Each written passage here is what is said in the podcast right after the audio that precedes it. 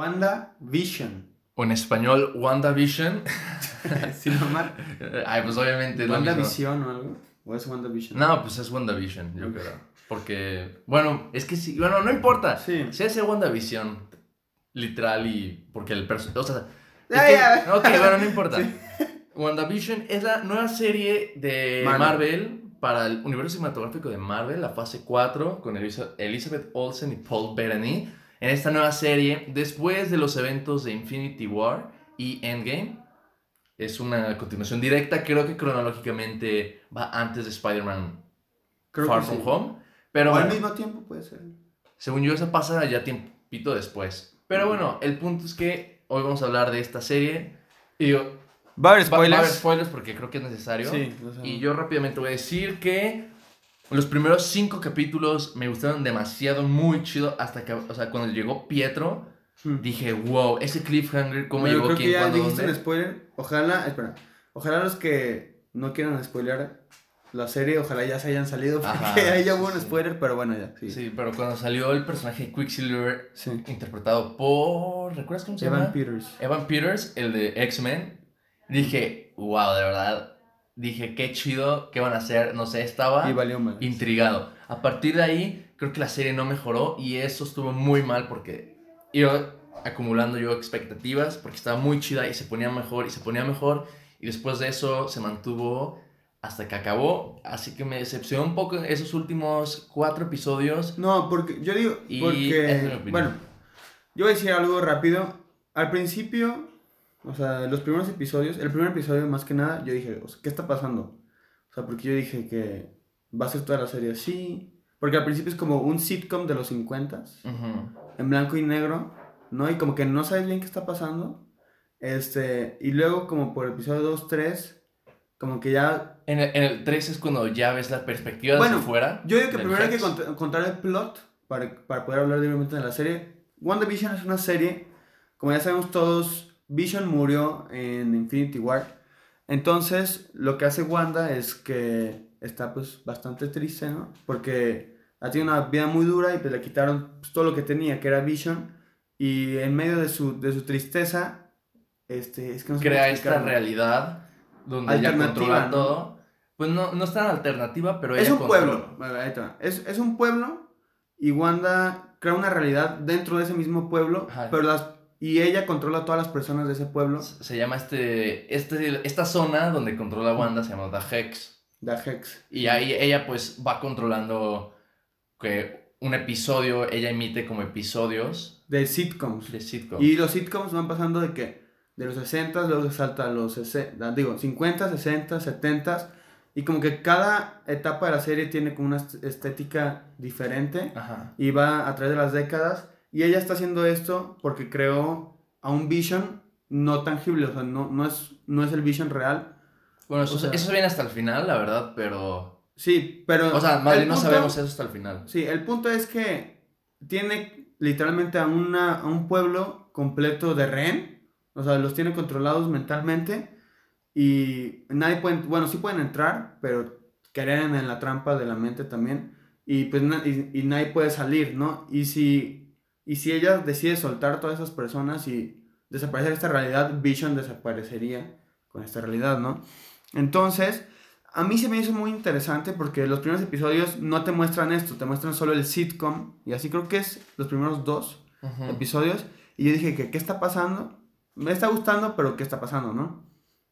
Luego cuando, cuando va entrando la realidad poco a poco a la serie, porque entra como, como lentamente va entrando, me empezó a intrigar muchísimo y dije que wow, o sea, la neta, qué concepto ta- tan original, o sea, porque esta serie pudo haber salido muy mal y la verdad se me hizo un concepto muy original, pero igual tengo la misma opinión que tú. Siento que el último episodio, bueno, bueno, es el de Halloween, creo que es el, el El, séptimo. el- el séptimo que no, o sea... No, el sexto creo que es. 7, 8, sí, es el sexto. Y del 7 al 9 como que sentí que se cayó. La verdad, no, no, me, no me acabó de gustar la serie. Yo sabes cuando me di cuenta que dije, ojalá el final sea un super final o voy a acabar triste.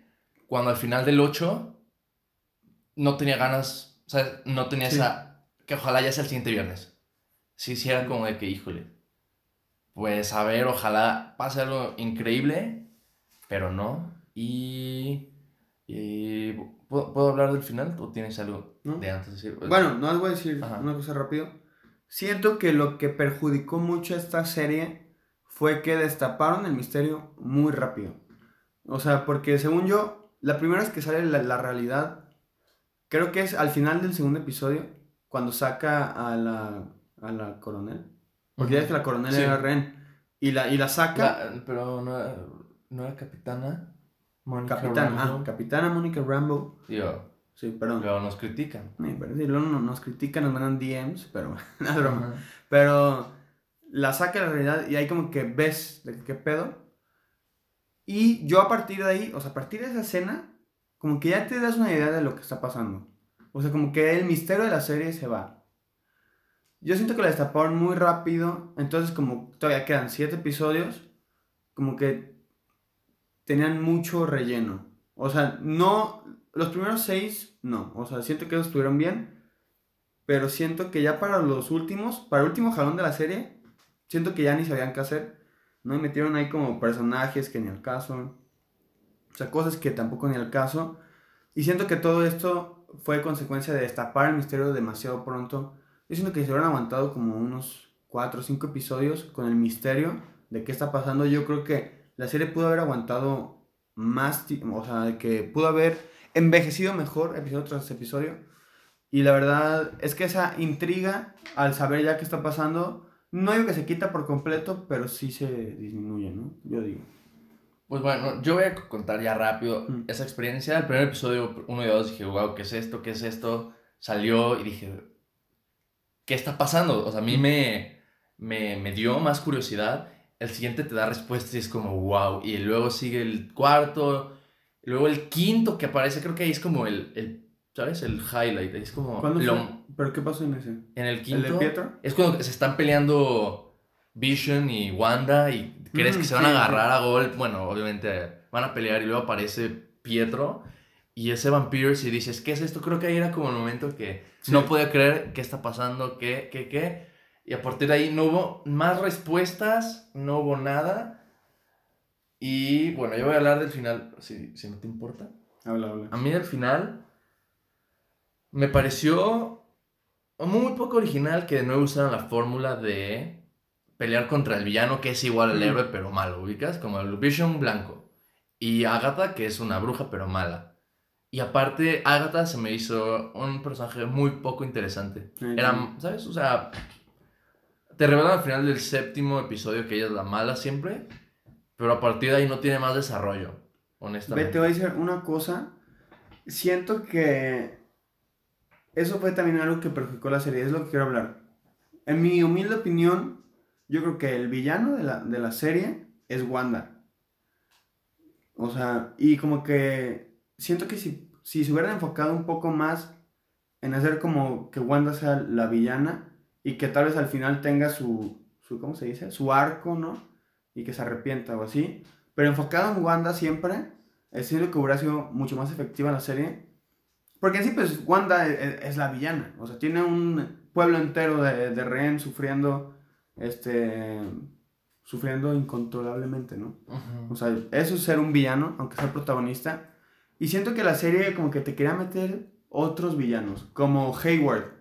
Sí, también poco, muy poco interesante. El problema de no hizo Hayward- mucho. Era como el, el, el directivo malo, ¿sabes? Que Es que sí, quiere tener su arma. Por ejemplo, tenerlo. Hayward te lo quieren poner mucho. Sí es un güey que cae mal. O sea, te lo quieren poner como alguien que cae mal. Pero yo nunca necesariamente lo vi como villano. O sea, o sea él tiene una compañía, tiene a, un, a unas... Pues a, es, a un- un es una ser- organización, ¿no? Sí, o sea, tiene esta organización. O sea, dirige esta organización. Y hay un ser que está tomando de rehén a todo un pueblo. O sea, y en sí no es una posición fácil en, la que estaba. Y, la de, y sí, o sea, es el típico de que, ah, yo hago lo que quiero y, o sea, terco, terco y necio. Este, pero yo nunca lo vi como villano y como que la serie quería que lo vieras como villano, ¿sabes? Yo nunca lo vi como villano, o sea, yo lo vi como alguien que quería hacer su trabajo, o sea, y quería salvar al pueblo. Este, sí, al final ya que le dispara a un niño, pues digo, o sea, o sea, también tú que ya lo pusieron como bastante loco y dije, ah, bueno. Pero nunca lo vi como un villano. Agatha tampoco lo vi como una villana. O sea, Que no más bien como un antagonista, pero no una villana. Es que creo que nunca hubo alguna intención detrás de Agatha, Sí, ¿sabes? O sea, porque- Sí, Y, e igual por Vision Blanco, que pues era como una máquina que le ordenaron matar a Vision. claro. Y pues no era algo muy interesante ni compelling para que se interesara uno de sus personajes. Y sobre todo, también en el último episodio creo que desperdiciaron a Evan Peters, claro. irrelevante completamente, Claro. y Mónica Rambeau, también irrelevante. Sí, qué pedo. Como Ay, que durante seis episodios, como que está desarrollando poderes, pero nunca sucede nada de importancia. Y pues también es como mucho potencial desperdiciado, mucho screen time y, y tiempo. Sí, o sea, literalmente. muy- ajá. Ah, perdón interrumpirte. No, no, o sea, sí, pero. Ah, Pero literalmente hay, un- hay una escena donde está metiendo Mónica Rambo. Dura como 30 segundos de metiéndose al Hex y agarrando sus poderes. Entra y no hace nada. Ajá. No hace nada. O sea, puede que. Muy, o sea, también desperdiciado ese potencial. El de Pietro, por, o sea, yo me enojé.